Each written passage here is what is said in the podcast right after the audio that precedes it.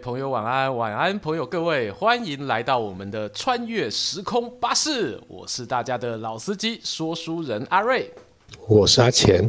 大家在这个下雨的夜晚哦，在巴士里面，在家里面过得好吗？不知道为什么天气真是要冷不冷，要热不热。啊，真的吗？这个这个还不够冷，是不是？嗯，开开暖气又太热。开冷气又太冷哦，对对对，我现在也是处于一个这个尴尬的状态，因为家中小 baby 嘛，然后大家都说小 baby 的适合温度是多少？二十三度，对，哦、很精准呢。我就在想，我要怎么把自己的 温度控在二十三？科技育儿时代，对，科技育儿，你超过他就叛变给你看哦。我今天对今天这个朋友们，我们再来押宝看看，看看那个南中会不会发生叛乱事件呢？我有做了一些小小的安排啦，我自己觉得应该前半段的节目时间的时候，带来洞主会乖乖的。对，然后但是你知道有一种东西叫奶嘴吗？有他他不吃，他不吃。嗯，对对，不是所有的人都是可以被物质收买的。他从小就展现这个特质，对，他需要的是精神上面的抚慰。对啊，这个哎，没办法了，没办法。好啦，我们今天哦，这个开场啊，我们想要跟大家来聊聊，我们最近看到一个呃国庆的时候，呃，报纸媒体上面的橘色焦点。对，我不知道大家有没有看那个国庆的阅兵典礼当中，有一趴哦是这个仪队表演，然后有北一女啊，哦，然后还有另一个来自日本的乐仪队，啊是京都 Kyoto 呵呵京都的局高等学校管乐队。阿浅，你有看吗？有，哎啊，你有，你是看，我是看重播，你是看，你是看直播的吧？看重播，谁早上起来看直播？你也是那种不会早起去国庆阅兵的人。嗯不会啊，你你你从以前在学生时期就没有被学校征召过要去吗？我们屏东是要怎么征召了？啊，对哦。对对对对对，你听懂？我们学校以前有沿街跪奖，沿街跪蒋经国，这个我也没跪过啊。这个你也没跪过。天高皇帝远，就是这个意思。哦，也算是某种幸福嘛。好的，拉回来，拉回来。我因为我们北部学校嘛，所以那时候其实是高中的时候，其实是有有这些机会啊，可以去国庆前面哦啊。但是这一次的这个。阅兵还有这些表演活动哦，不一定是阅兵，这些表演活动，我自己觉得哇，很久没有看了之后，你会发现原来距离我自己念书的时候，时代的演变，不得不说还蛮大的。那这这这一点的表现，可能不是在我们的自己人的表演上面，而是在一些你邀请来的国际贵宾哦，就譬如说这一次大家讲到这一个日本的女高中生哦，当然。女生为主哦，也有一些男生。我怕人家觉得说阿瑞，你这眼睛都在看哪里？我知道，好不好？我越描越黑。对，越描越黑。我栽啦，你妈那啦，祝融夫人的瓦名的天啦。所以啊，这一次的这个表演，就让我觉得说，哇，他超级跳脱我以前对于这种双十节表演的一个想象。嗯嗯，对啊，你你那时候看看表演的时候，你有什么想法吗？你的焦点放哪里啊？我很专心，我不会告诉你我焦点放在哪里的。你不能讲，是不是？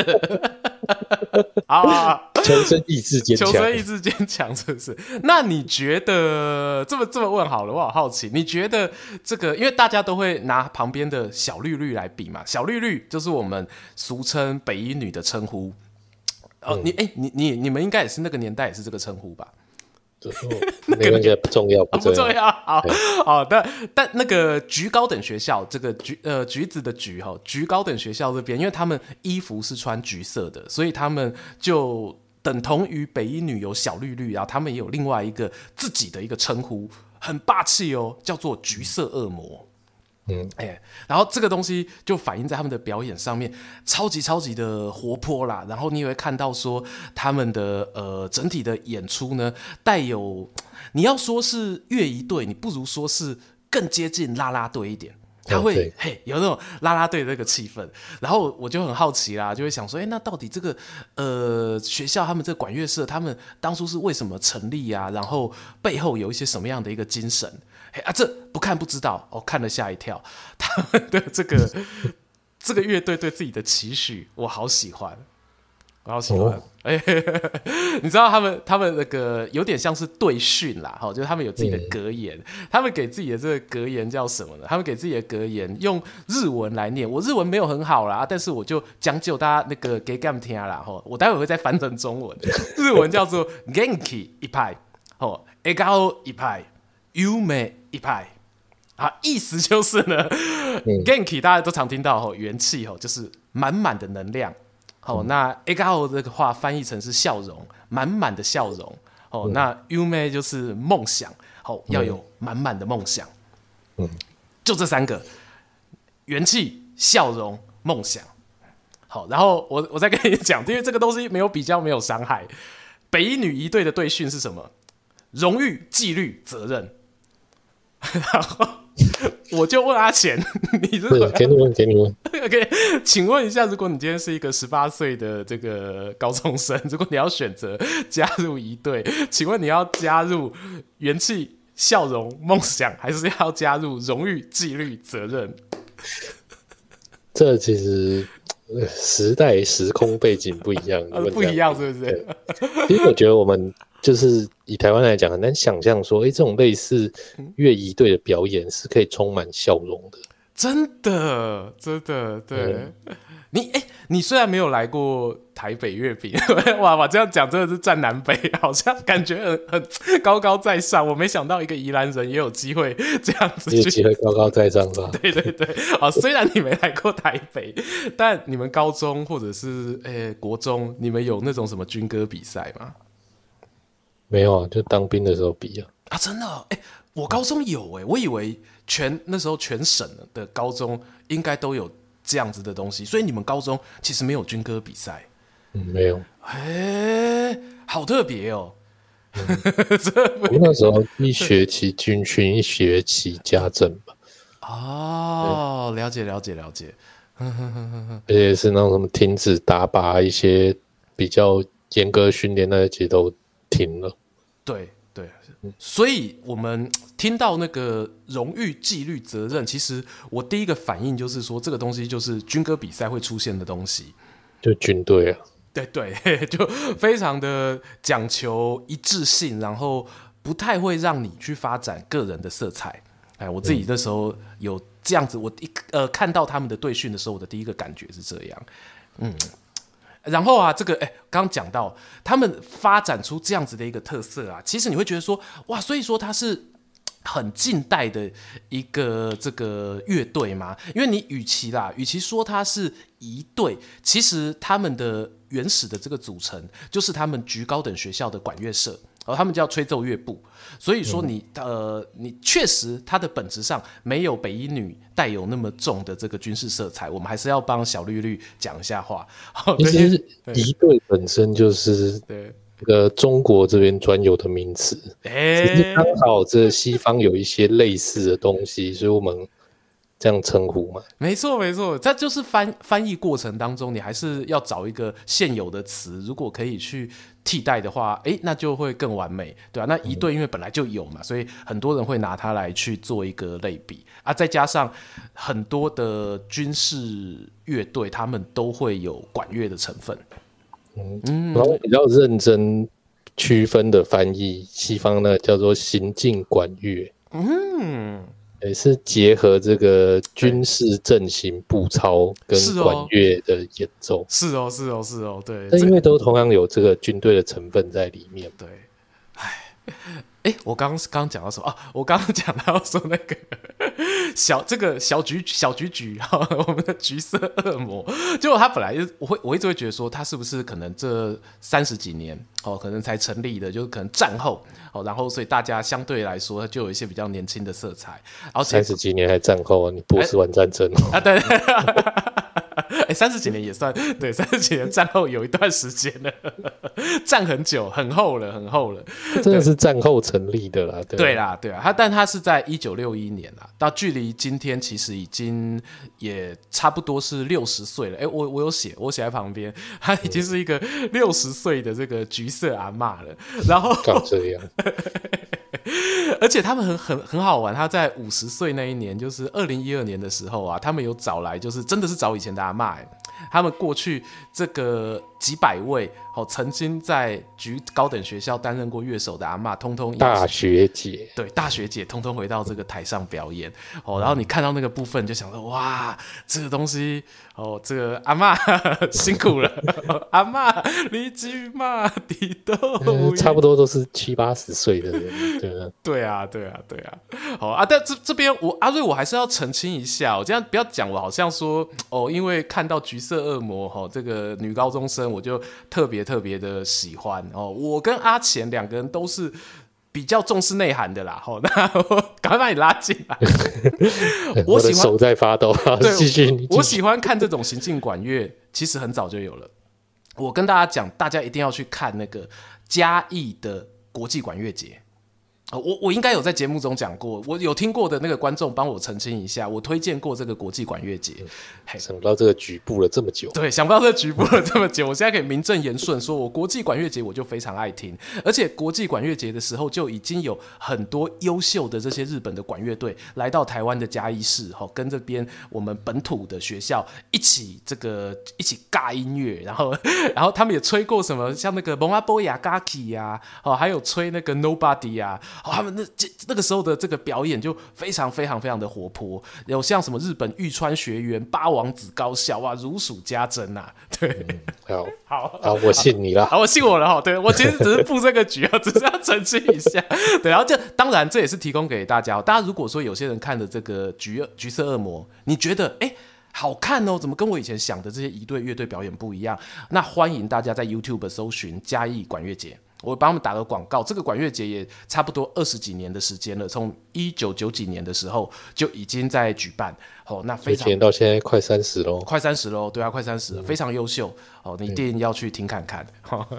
哎、欸，你刚刚说一队这个东西，它原本其实这个词我们有嘛，但它对就是军事上面的使用啊。这个为什么它在军事上面那个时候是用一队这个字呢？哎、欸，你如果。追寻到更早，其实是所谓的仪仗队。仪仗队在这个古时候就有了。嗯，多古多古。我现在我上次讲古时候，大家都现在很好奇。你教的对，周朝就有了吧？哦，那真的很古啊。对对，这个连孔子都要说一声古。哦，孔子都是年轻人，他讲周朝都要说是古时候。对。对，那原本仪仗队是帮忙皇帝出巡的时候拿那些皇帝的代表物品啊，但就是这个高高的有些伞盖啊，哈，然后有些对，对，对，对这个东西现在。比较常看到，算了，我不要说，我本来想讲出出什么好，然后什么刷，好，我 们不要讲，不要讲。因为这个东西本来就是之前才讲嘛，礼跟祭是一体的。对对对，这没错，合理。那它其实就是跟着祭，还有一些佛教的文化流传到今天。嗯，那今天反而我们在这边会比较看到这个东西。对，那个果然聊天室那个明杰是。蔡哲，蔡哲，明哲，明哲蔡哈，明哲蔡，他是懂我的哦，他直接讲西索米出来，哦，西索米其实就呃也是这样子的一个展现，没错。好，嗯，哎、欸，那不过为什么我我倒是想问你一个问题啊？为什么现在这个仪队，对，他们都要戴一个像北洋军阀的帽子？高高的，然后很像看梗图，很多人贴鸡毛毯子。因为你刚才讲的那个皇帝的那种仪仗队啊，坦白说，在座的各位啊，包括阿钱，我们应该都没有看过周朝的仪仗队长什么样子。可能你看过会在故宫，好了，可能会有一根可能呃铜铜叫什么铜棒吗？啊，会放在那里。可是这铜棒当初上面是装了多么漂亮的羽毛或者是布匹。这不可能留下来，你只能看到掉光光了。对，掉光光了，跟老人家的头发一样哦，都秃了。所以，我们其实也不知道以前的仪仗队是长什么样子。那现在人，如果你要讲到说中国的现代仪队，普遍啦，哦，就是会从那个清朝末年的时候，他不是为了要呃，这个叫做。自立自强嘛，哦自强运动啊，要建立一些西方的这些新军吼，朝着那些德国啊优秀的前辈们学习。那当时就建了那个很有名的北洋新军。哦，然后北洋新军当中最厉害哦，然后也被骂袁世凯，袁世凯，那个时候没有被骂，人家那个时候一开始风评很好的，是那个都是后来外外也交了坏朋友，带坏了我们的小袁。哦、对啊，小袁在北洋新军那个时候，他最厉害又是海军哦，北洋海军啊，哇，那个砸了很多的钱哦。他当时的北洋海军里面呢，刚好哦，他们也就有参考了这个西方的建制，有做了这个北洋海军的军乐队。哎，那这就是那个时候呢，他们认为啦，可以说是清朝末年开始有了一个现代化一队的一个前身，嘿，大概是从那个时候。可是这个东西。很不巧哦，大家也知道嘛，北洋海军后来怎么样？甲午战争哦，那个贵州海了了 no suit，对，骗钱的，对对对对。那你看，连这个主体都没了，船都没了，你留一个军乐队像样吗？不像样嘛。所以这个东西就暂时低调哦，就后来就有一段时间可能就没有办法那么光明正大哦，就是以。单独一个军乐队的身份这样子出来，然后时间过很快啊，后来到了民国成立，哎，民国成立之后，这个时候又开始要重新调整这个军备制度嘛，因为军队就是应该要属于中华民国嘛，名义上军队国家化了，嗯，军队国家化，军队国家化。可是民国成立之后发生什么事，大家也知道啊，不知道的话就去看一下我们张作霖的影片啊，袁世凯的影片啊，对，就乱呐，乱呐，就军阀割据嘛。那军阀割据之后，你有。有你的兵，我有我的兵啊，那谁的兵为主？这个就瞧不拢。好，所以那个时候就这个军乐队当然也没有办法，好，呃，很顺利的有一个统一的标准成立。然后再来呢，哇，又遇到抗日战争，好不容易那个。原本老蒋北伐成功，他是有想要说把这个三军仪队哦重新再好好做起来哦，只是这个才刚下达命令没多久，这个又进入了抗日战争，又被卷入了二战的战场，哎，所以这个时候也没有办法去做他的这个军仪队。好，那真正真正到比较稳定到我们现在大家印象中的这个三军仪队，应该是一九四九年撤退来台过后，哦，一九五几年那个时候啊，发现呃差不多哈。我们在这边稳了，回去也我我也回不去也稳了，对，两个都稳的时候呢，哎，老蒋就下令说，好吧，那就在这个地方哈，重新把以前没有完成的这一个现代化军队当中蛮重要的一个建制，哈，这个仪队把它放进去，嘿，那当然这个时候的仪队就不是皇帝出巡啦。呃，不是吗？呃、好，应该不是。好的，对，他就是接待外国宾客哦，就是大家你可能有一些重要的元首，嗯、美国老大哥哦来台湾的时候哦，那好好的接待一下，那就会有我们这个三军一队的阵仗会出来，差不多有一点那个政府用的乐队的感觉。是是是是是，就变成外交上面很重要的一个排场。嘿，嗯，对。所以他们为什么要戴北洋军阀的帽子？呃，纪念北洋军 阀。我我我觉得某种程度就是当时那个时候现代化的最初，它有点像是哎，大家一开始现代化的时候，觉得这个东西它有一种呃丑小鸭第一眼看到那个妈妈啊是天鹅的这种感觉。嗯，其实这就是复原那个东西。是啊，现在在看这些。古代的历史，对，那每一个朝代要重新建国，要恢复这些以前传下来的制度啊，你看像乐队这些，对，都其实是蛮困难的事情的。啊。你讲的说，就是也不只是我们现在嘛，你讲像改朝换代，这个秦到汉，然后汉之后又到魏晋南北，这个过程中仗一打，那些该有的礼器，一定是没有人会优先去保存的啊。又又不像现在，嘿，就对于战争来讲，这些比较文化制度面的东西就不是那么重要。是是是是，我们说这个无形的遗产，对这个东西，其实我自己觉得它确实是一种文明，一个政治文明的一个展现。对，那你有人会说，之前常讲说“富过三代懂吃穿”嘛，吃吃穿这件事情，你光要吃饱很容易，就像你打仗，你光要。打下一个城池很容易，可是你打下来之后，你怎么让这个城池的百姓，诶，恢复到他们以前这个精神饱满的那种呃那种生活？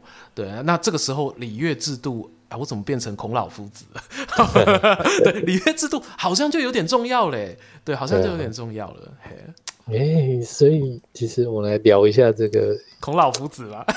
我们来聊一下这中国的音乐史好了。欸、我刚好研究到隋朝这样，真的？哎、欸，隋朝距离那个你刚刚讲到周代礼乐好久好久嘞。他这个、因为因为隋朝它是一个很特别的朝代，隋唐啊，嗯哼，他们经历了这个三百年乱世，终于重归一统，超衰。超衰，打仗打三百年，大家想想，我们台湾哦，经历过战争多少年？一百多年，你就已经冻未掉了，你就已经觉得祖先那个过的是水深火热的生活。对，那隋隋之前的三百年乱世，哇，不是盖的。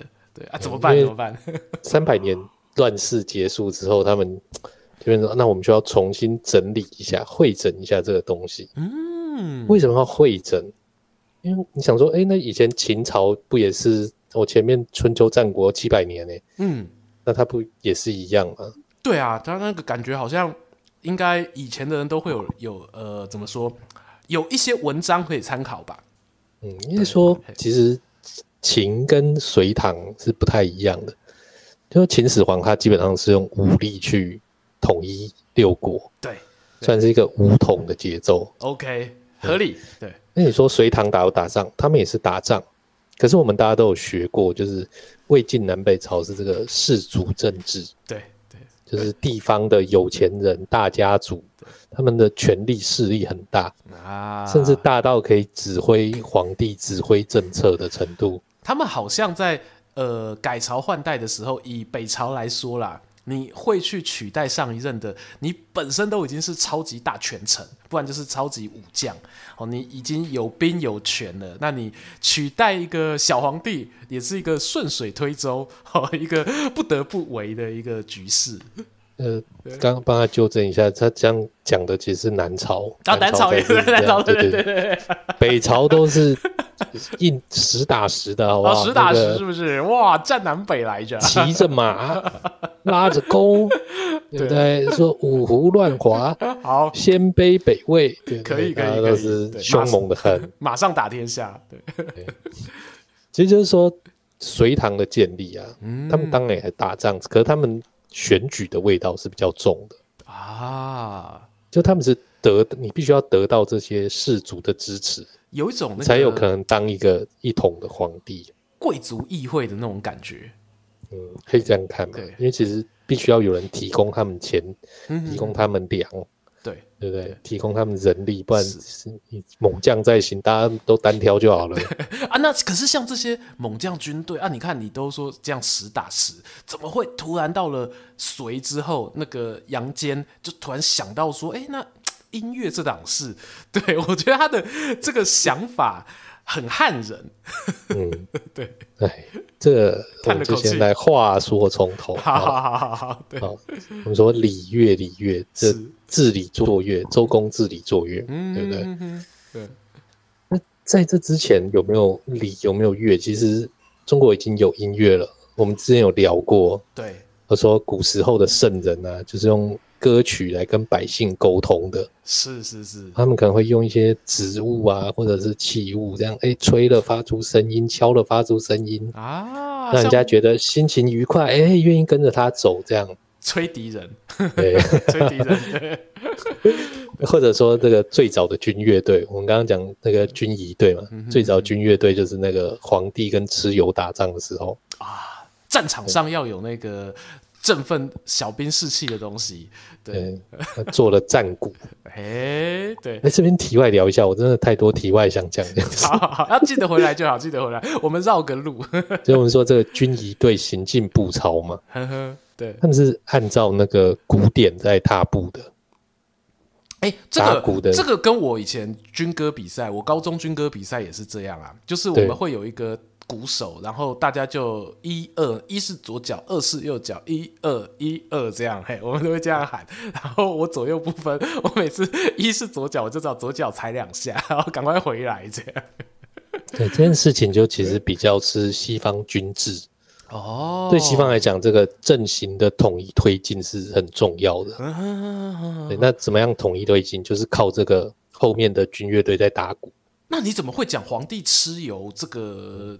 这个例子为什么会让你想到古典这件事情？因为其实 完全就是两件事情哦，完全就是中国中国需要 鼓是为了让人们有勇气，觉得心情激荡很嗨，哦，我要去上场打仗。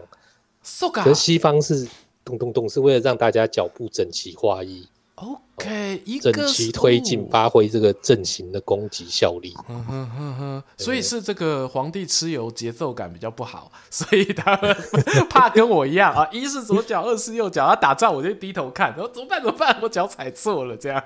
对啊，他们比较原始，那时候还没有想到说还要排一个方阵啊，大家拿个枪什么的没有。是啊，是啊，这个这样讲也是可以解释，我觉得有它的可能性。对，那其实皇帝打赢了这场仗嘛，所以就开始说，嗯，那以后我们就是要有一首主题曲，大家就是跟着这个主题曲前进就对了。哎呦，等下这个是你瞎掰的还是真的？真的啊，史书上这样，史记讲的吧？对，不是史记，是音乐志讲的。哦，音乐志讲，哎，你说的是隋书的音乐志，隋书音乐志。对，OK，啊，这个隋书五帝都有自己的那个主题曲啊。但这个其实。呃，你这么讲出来，我不能反驳，因为三国时代就有一个甘宁老师，每次出 差都喜欢要有 BGM，所以五帝有合理，对不对？圆回来，圆回来，可以，五帝都有 BGM。啊、对，那后来这个五帝就被结束掉了嘛？嗯，没错，我们这时候被被大禹结束掉。我们常说大禹到底是不是禅让的？这个是一个谜。嗯。如果从这角度看，它真的比较不像。OK，假设是禅让的话，它是不是这些制度多少会有一点下来？嗯、是不是从这个观点去推？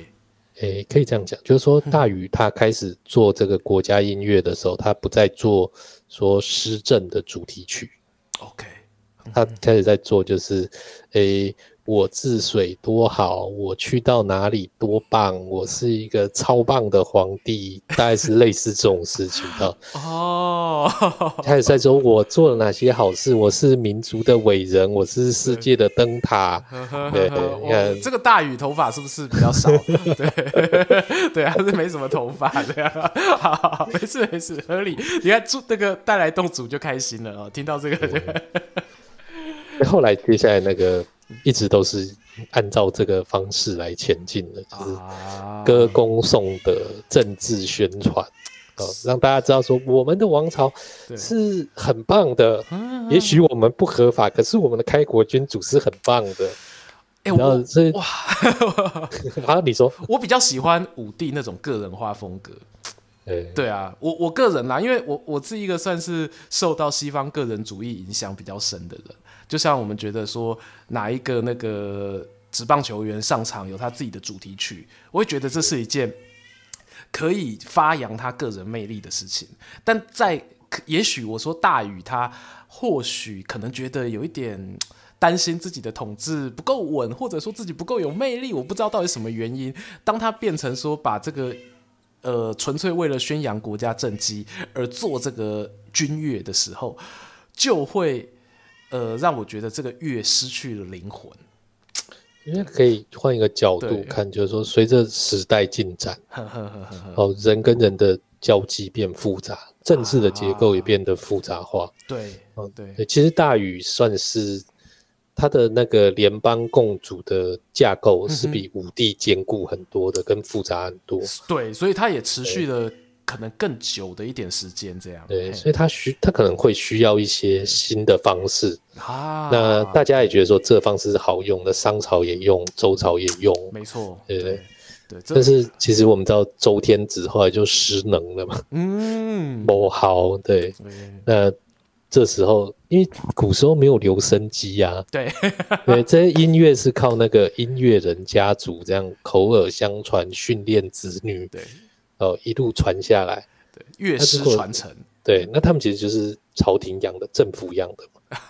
当政府失能、政府崩溃的时候，这些人怎么办？鸟兽散，没有预算啦，对啊，砍预算。对，刚开始你说散到这个战国七雄、春秋五霸那里去嘛，那刚好那个西边的蛮人秦国人就是没有很喜欢这一套。哦，甚至到秦始皇统一六国的时候，不用，我们不用音乐，No music。我我们打的是这个肢体的战争，这样，对，我们不靠这些这些这个奇技淫巧。对，我们有我们激励人心的方式，对。对对，杀一颗人头，生一级爵，对，哇，所以说就开始呃，像这个时候就出现了传承的断层了吧？对对，就出现断层。那后来为什么又出现？哦，汉朝就是对汉朝为什么又有？其实刘邦这个人本身就喜欢唱歌啦，啊，他就那个。警察嘛，卡拉 OK 啊，很很正常吧？对啊，配上庭长，对啊，对。他最主要是说，哈，他当上皇帝之后，他觉得没有威严。嗯，为什么？因为礼乐这个东西被秦始皇丢掉了。是是是。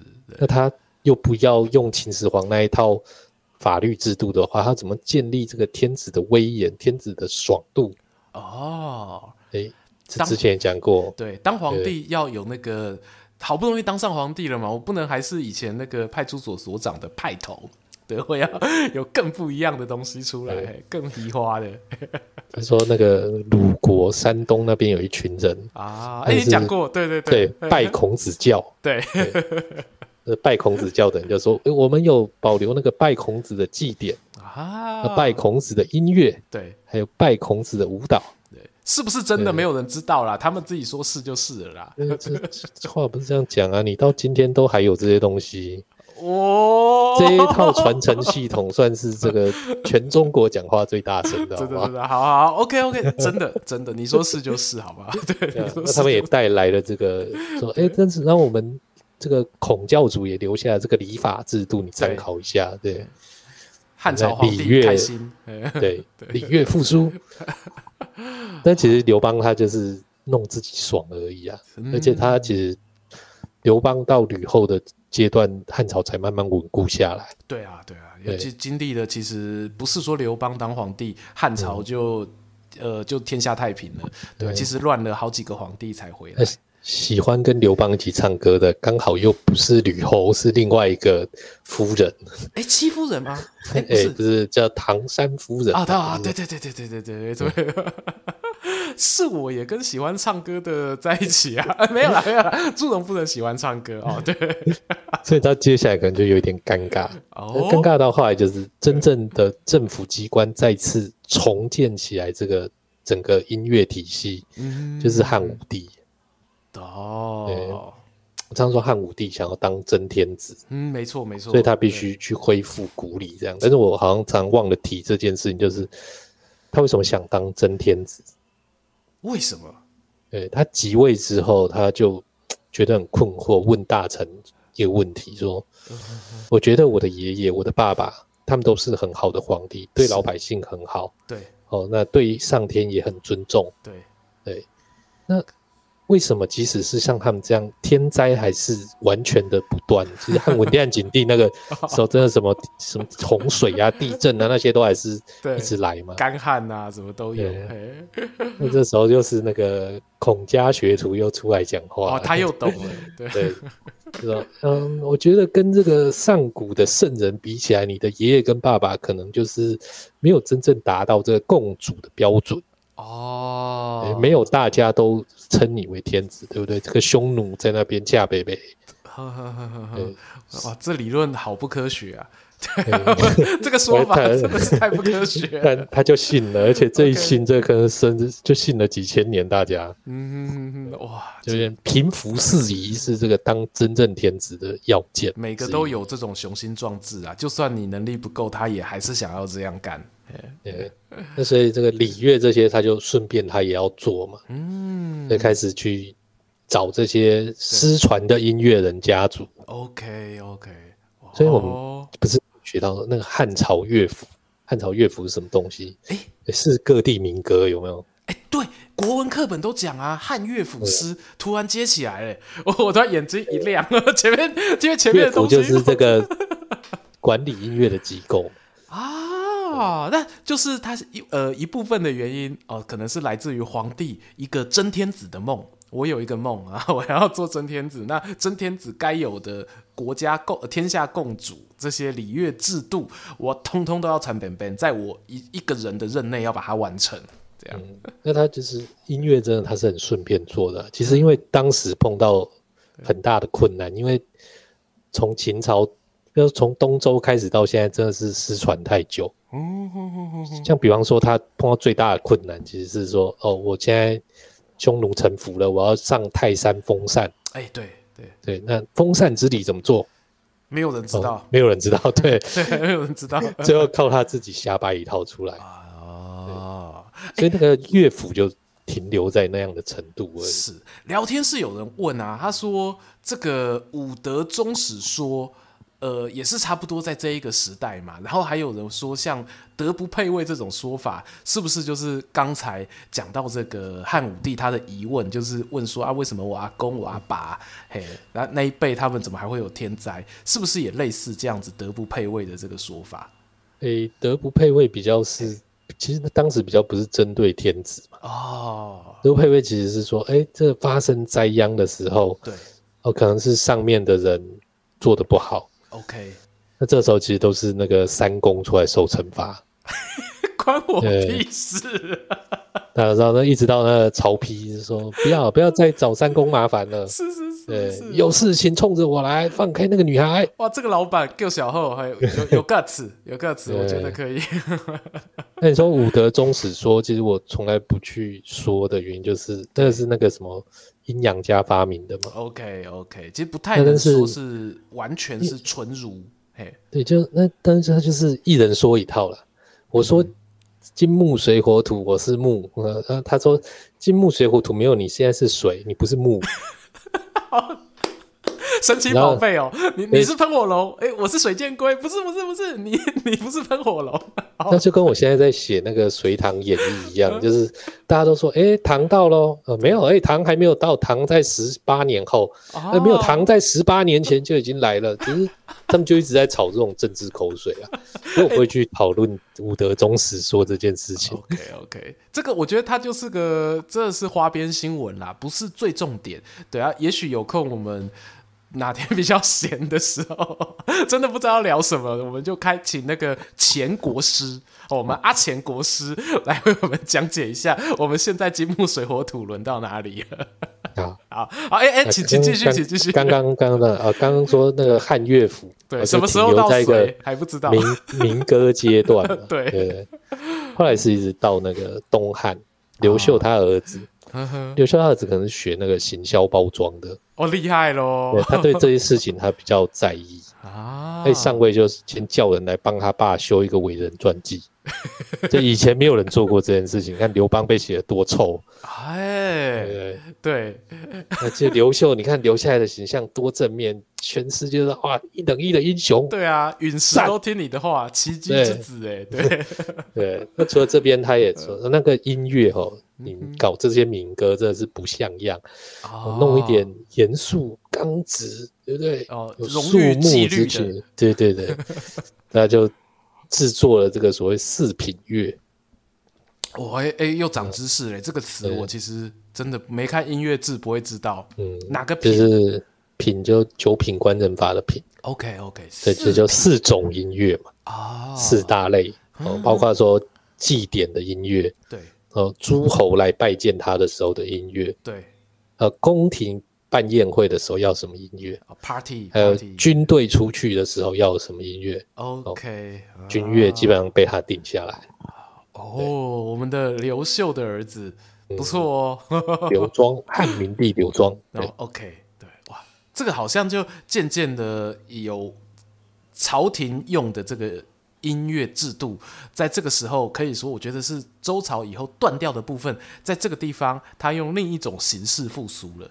对，对啊，可是你我们大家也都很熟啊，对不对？接下来就是又有那个不学无术的人来入京了，我们董卓、董太师。对，哎呀，对，这这个故事，这个可能要这边可能要稍微快转，三国时代，对啊，三国快转一下，就是董太师也是搞革命的，那不吃这一套，那洛阳放火烧的时候，那个。音乐人家族又四散了，哇！没有长安，长安城里面没有你们的位置，谢谢，就留在这吧，你们不用跟我来，大家就四处跑了。对对，哇！那这边稍微讲一件事情，就是说，那接下来怎么办？曹操来办。曹操不是复兴汉室吗？哎、欸，他又喜欢音乐，对啊，欸、因为对，其实很多人就忘记一件事情，曹操的第二个老婆，卞夫人，卞夫人，对，他是娼家出身，哎、欸，对，他们其实就是音乐人家，夫唱妇随，可以。所以在这个复兴汉室这方面呢、啊，对，重新恢复礼乐，曹操是有这个优势在的啊。我我怎么突然想到于天李亚平？对对啊，都是艺人嘛，都是艺人。对，好。欸、更更棒的是，你知道，就是那你看刘备这边，我们也要有一点政治宣传来抵抗啊。啊，你记不记得《先祖传》有写说他什么好音乐之类的？这个我觉得有点牵强，也是有点喜欢音乐啊。我觉得哇，那这样子孙权也喜欢音乐啊。他开 party 哪一次不那个请人家唱歌，喝酒一定要配歌啊？对 哇啊，所以三个魏蜀吴三国啊，都在音乐上面要展现出自己这种文化人的素养。哎，你懂我也懂，我也喜欢啊。对，那、嗯、其实就跟阿瑞一开始讲到，就是音乐传承的最大敌人就是战争。对。对，你看那个一碰到战争就是失传啊。对，但三国都还不算很乱，那个接下来五胡十六国、东晋南北朝那个才真的很乱了、啊。没错，没错，因为他、嗯、我觉得他的乱，就是因为你一旦涉及长距离的人民迁徙，就很糟糕了。因为你迁徙要搬家嘛，以前又不没有那个搬家公司啊，你搬家过程中，像刚才讲到继承传承礼乐的这些文章或者是器具，要不要带？一定是先不带啊，铺盖先带，对，粮、嗯、食先带。这种官乐队、军乐队，让军军队政府一瓦解的时候，对，他们马上就跟着瓦解。哎，没错没错，对。当时那个五胡十六国他们进来，他们还蛮可爱的。就进来要建立政权啊，中原学者说不行，要治理作乐。啊，治什么理，做什么乐？啊，讲说这个音乐就跟我刚刚一样，讲一大串，听阿伯啦，讲什么哦？到底要怎么说？你直接讲。听听他说汉武帝收集民歌啊，收集民歌，这我懂啊，我们也有啊，那个草原都有在唱歌啊，对啊，对，在那遥远的地。哇哇，阿钱首次在节目现身啊！对，哎、欸，他真的拿那个北方的这些政权，真的拿自己熟悉的音乐曲调来做乐吗？哎、欸，对，其实水叔就说当时他就是拿自己民族的歌来做国歌，这样子。赞，我给他。大家的重点都在写国歌，给他一个 respect。汉代乐府民歌集，对，那到北朝乐府又红了，有没有？有有。北朝乐府大家也是很熟，北朝乐府又是民歌集，这个民歌比那个。汉朝更民族化，OK，哇，民俗化，对。哎、欸，有没有想到这个隋朝这边可以带出这个音乐复兴，这个民族音乐的复兴？嗯、啊，杨坚他到杨坚他也是这样搞吗？你、欸、等一下嘛，这北方这样，我们还没讲南方怎么搞啊？哦哦，还有南方的这边的南方不一样，对对对，对。你最近那个新朋友刘玉，对不对？对，刘玉他也是一等一的战将。可我没，我不记得他有做音乐啊。我讲了他就没有啊，就跟那个董卓他们一样啊。还好谁听，他们就没在听音乐啊。我还以为我漏掉？我想说不记得啊，都没有在做音乐，嘿，所以他没有做。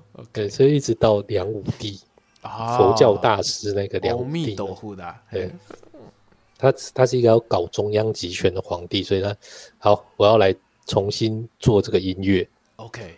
公布圣旨，那个越人家族看到，赶快来南京城集合，跟汉朝一样。嘿，那因为呃，其实大家都哎，赶快来嘛。那时候七八十家赶来这边，哇，好，接下来怎么复兴，大家都说不出来，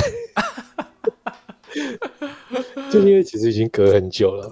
对，而且大家只会记忆，大家不会整个体系。你像你吹什么音乐的，哎，你就会这套乐器呀。对，因为这这就好像说教一些阿兵哥要去建构一个军队一样，他们哪知道怎么搞？虽然他们都当过兵。对，对。那萧衍就说：“那没关系，我有读书，我来。”哦，他他他可以。每次大家没办法的时候，皇帝就只要说：“皇帝，我来。”哦，也也算有肩膀啦，嘿，官大学问大，但确实是他不做，也真的没人会做了。我觉得是这样。嘿，萧衍那时候做一件关键事情，就是所有的起点一定是乐器。他觉得这样对，你一定有这个乐器，你留下来的谱才有效应。哦，逻辑很正确，嗯，逻辑通。后来隋朝做乐府的时候，他们其实也是从这里入手。有乐器就一定做得出来，一定要先定乐器嘛，先定音阶。坦白讲是这样，对。那其实北朝后来是先把梁朝的剩余血量吸收掉，剩余血量，OK。因为后来梁朝剩一个西凉嘛，对，然后西凉就带了一些梁朝文物先给了这个隋朝他们，OK。后来才统一陈朝。你这边讲的梁跟梁武帝的梁不一样，因为我怕有些 Podcast 朋友在听的用听啊，呃，阿钱后来刚刚讲的梁是凉州那个梁，嘿嘿，不是不是不是不是不是，哎，不是吗？西凉，你不是讲字字是同一个字哦？哎、欸，西凉，哎、欸，西凉在我我拍谁？我我我误会了，我以为是后秦旁边的那个，就是是那个怎么讲？南朝梁灭亡之后哦，懂了的，OK OK，他们有一个分支在荆州，OK，被称为西凉。那这个分支其实就是北朝养的，北朝扶植的傀儡政权。对，那个年代很流行这件事情，没错没错。所以北朝就把他的傀儡政权养起来，然后开始吸收他的养分。对，那接下来其实好，终于统一了啊！终于，隋朝要来做的时候，又碰到同样问题，就是我们要先做这个乐器嘛。嗯，对。那可是这个乐器，呃，他已经当时梁朝找的那些乐师，他们要再找一次嘛？诶、欸，他们这次其实乐师都已经在了。OK，但是大家其实就是对这件事情很有争议哦。当时吵到是那个党派之争都分出来，然后政治斗争一起来。为了个音乐，你乍听之下为了音乐吵，好像很荒谬。可是这个音乐背后，它关系到的就是我们刚刚讲到这个天子在位稳不稳 哦？你有没有这个德德可以配位哦？那你是不是共主的这种感觉？这样反正就是下面的人支不支持你嘛？对呀，对呀。呃，今天这个票多的说，诶，我说这样是哆瑞咪，你说那样是哆瑞咪，对不对？有什么不一样？后面的哆来咪走音了，这样。对啊，你说这这时候是谁说了算吗？OK，怎么办？这个时候隋朝的负责整理音乐大臣就搞不定，去找那个西域的胡人来。为什么？为什么可以？嗯，因为他们西方的那个音乐这时候其实已经比较成熟了。哦，包括音乐器的制作跟记谱法，其实都已经出来了。OK，对，然后那个。刚好找来那个也是，就是所谓西域有名的音乐家，了解了解，叫什么名字不知道，没有被记录。所以这时候就做了一个西化运动，跟那个 北洋北洋水师音乐队一样，说的没错，对对对，做了一个西化运动。好，那这个西方的乐师就帮他们定了七声音阶。哦，所以我们本来是工商角徵羽嘛，我我只知道这个，我不就不献丑了。本来只有只有这五声，后来他。就加了两声，把哆来咪发嗦拉西哆都加进来了。OK 啊，哎，那时候做出来觉得很满意啊。但是你满意跟这些政党满不满意是一回事嘛？啊，对，因为一个是政治因素，一个是政治需求。那如果你另外一个纯粹以艺术或者是呃这个庄严的程度来讲，两边的考虑一定是不一样的。对，那前面都说大家不行的时候，皇帝自己来。对不对？偏偏杨坚是一个不读汉人书的皇帝。OK，我他我越来越喜欢他。他很会挑毛病，但是他就是 我不喜欢。OK，这样不对，因为他自己又很喜欢唱歌，你知道？那他对，所以大家做出来不满意，不是这不对。这不好，那问他怎么改，我不知道。他又不知道，对，不知道标准惯老板。哇，真的哇，好，我收回刚刚说我有点喜欢他的话。对不起，对不起啊，我知错。后来谁来搞定？后来其实就是杨广出来搞定啊，他儿子。这对，那时候杨广还没有当上太子，就出来搞定了这件事情。嗯，这其实对杨广本身也大加分了。哎，我们可是这以前在提到隋炀帝的时候，他的攻击讲说开运河啊这些，很少提到说他搞定了这个音乐这一个部分的争议耶。对，也不会有人说，其实你看他今天能搞定，就表示他读汉书是读得很认真的，所以他回去研究这些古典的东西，懂哇，然后把七声音阶扩成十四声。嗯，我我这我只能嗯，因为我乐理超烂，嗯、对，没关系，我们大家就知道一下这件事就好。对，厉害厉害。我讲个讲个八卦，就是他最后写两首歌给爸爸跟对，给爸爸跟妈妈这样子，这两首歌叫做《天高地厚》。哇，新乐团哦！等下，这这个歌啊，很可惜，现在一定也没有留下那个歌谱了，所以我们也都不知道怎么唱了。嗯、对，我以为歌杨广其实就是吸收了中西双方的优点，他后来隋朝的乐谱后来其实是包括那个什么西域各国的音乐都在里面，对，算是一个中西音乐的大融合，就从这边打开了这个大门。真的就是唐朝的这个原型啊，prototype。对，人家说唐朝什么大融合啊，隋朝就开始融了，好不好？没错。好，好，我的表演到这边，谢谢大家。你你就这么戛然而止吗？你你说好的柔和转场，怎么都不见了呢？没有啦，阿钱这个故事啊，我觉得，因为其实隋代过后啦，呃，隋唐，那其实又经历过了一个大动荡嘛，黄巢之乱那个时候，欸，又经历过一个大动荡，然后这个大动荡之后，到了接下来宋朝，好不容易宋太祖赵匡胤把一切稳定下来之后，坦白说，那个时候的中国皇帝帝制就已经进入一个比较，你要说。难以革新的境界嘛，我觉得有一点就是不太流动了。然后皇帝的样子也可能哦是大家比较熟悉现在的这一个模样，对。然后所以接下来的呃啊，还有就是印刷术也渐渐的比较普及。哦，渐渐的从宋以后，宋元明清开始比较容易可以留存一些人类的记忆。哦，那当然啦，这样子的音乐传承就比较不会遇到像我们前面讲到汉朝的问题啊、隋朝的问题，相对来说，哦，就争议就比较少了啦。真的是有的东西不见了，有的东西还在嘛。像比方说那个，让我们朝会的时候，嘿，呃，哎，主席就位。哦，典礼开始 啊，对不对？然后我们是，我们是很自私规划，说，哎，什么场合？哎，今天是唱国歌，然 后唱国旗歌，唱运动会歌，这些其实是跟古代的那个古中国的礼乐的规范是一样的，很像，很像。对，而且你讲的这个，就像我们想起以前念书的时候啊，我们念书的时候早上都要赶朝会。而且朝会明明就不是第一堂课开始的时间，我小时候就很纳闷啊，朝会可能是我我我我印象好像七点半吧，对，可是我们明明八点才开始第一堂课啊，为什么我不能第一堂课到就好？然 后就被老师骂，对，老师老师就就开始跟你说，不，这个朝会是一天的元气的开始啊，吼，Genki 一派，然后你去朝会就会有梦想，优美一派，我天，这朝会其实就是你说中国的这些说古礼也好，对，那其实我们刚刚讲说，本来这个仪队是朝廷在用的东西，嗯嗯嗯，对不对？那进到军队的部分并不多，就现在只有军队的部分留下来。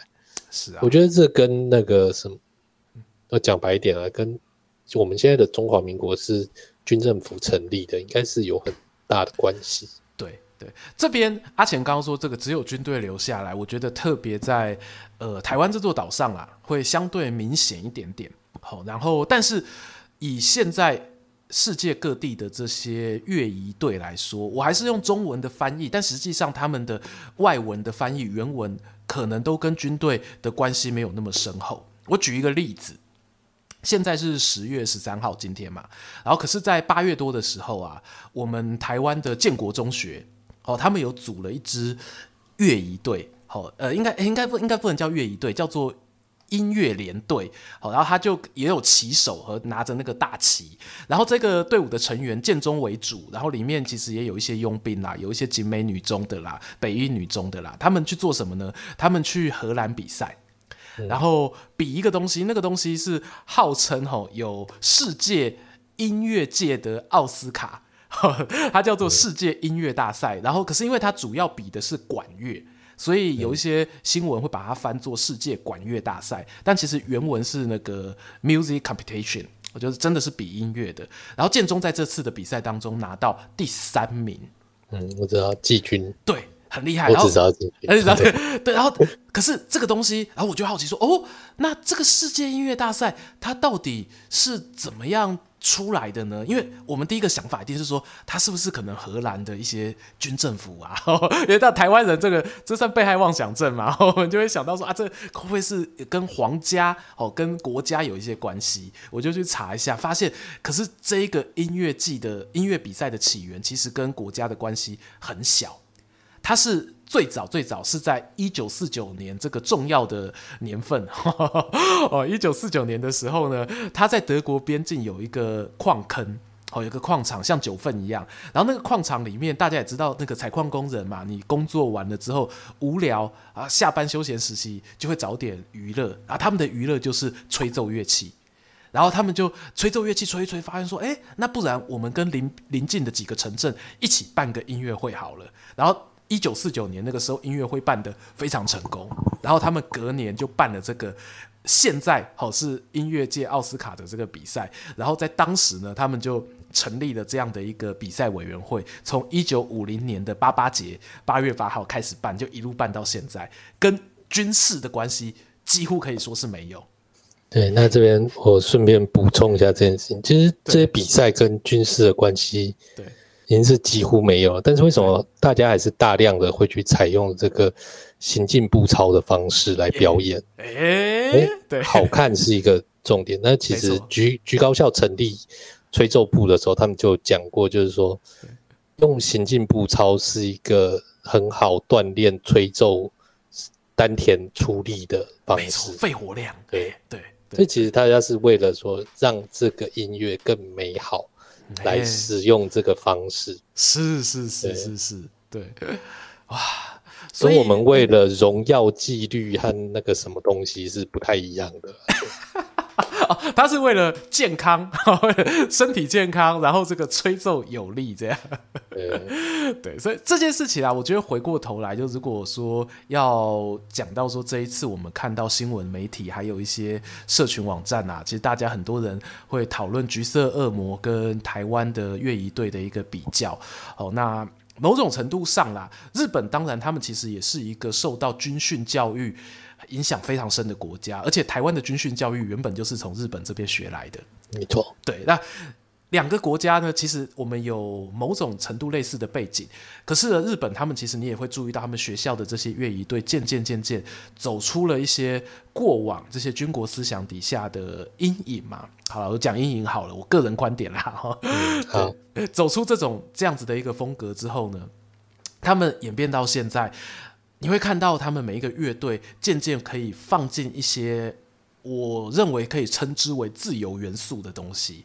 你可以选择表现你这一个学校自己的特色，而不是纯粹为了所谓的荣誉而服务。讲白了，荣誉这件事情，它其实跟军训教育最早的一个初衷叫做培养爱国心，好，有很深很深的关系。对，那。个人荣誉这件事情，在军队里面原本就是不太鼓励的。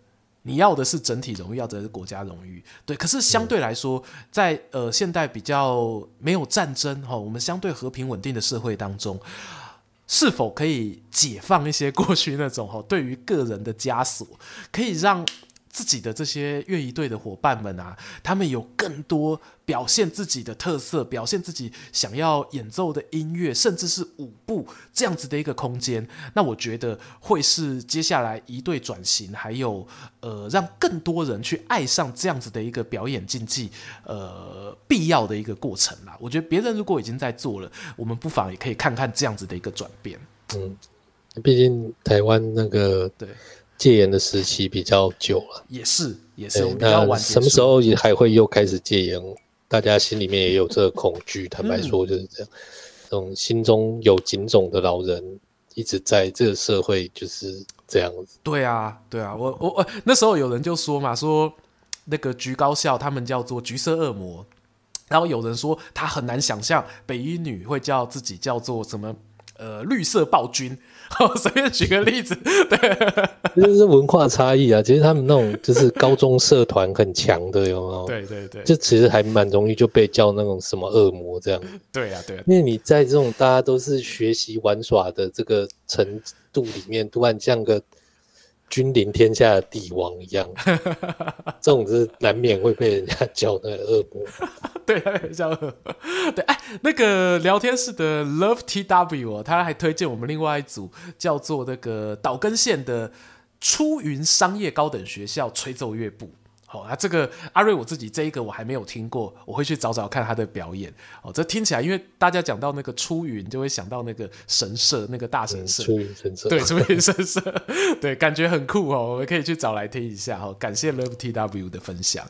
对，哎，阿且，那你对于这个今天啊，这个乐仪队的部分，你还有没有什么要补充？那个 意犹未尽的地方？意犹未尽，我们就。改日再续 便可，真的吗？那我要讲一个我自己今天特别留在结尾，我超喜欢的一段话。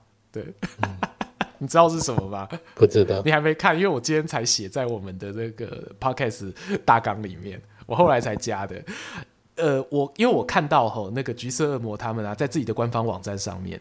好，还有他们在二零二零哎，二零二二年今年六月的时候吧，哦，他们有在社群媒体当中哦讲一段话，我看了好喜欢哦，算是给他们自己的一个期许。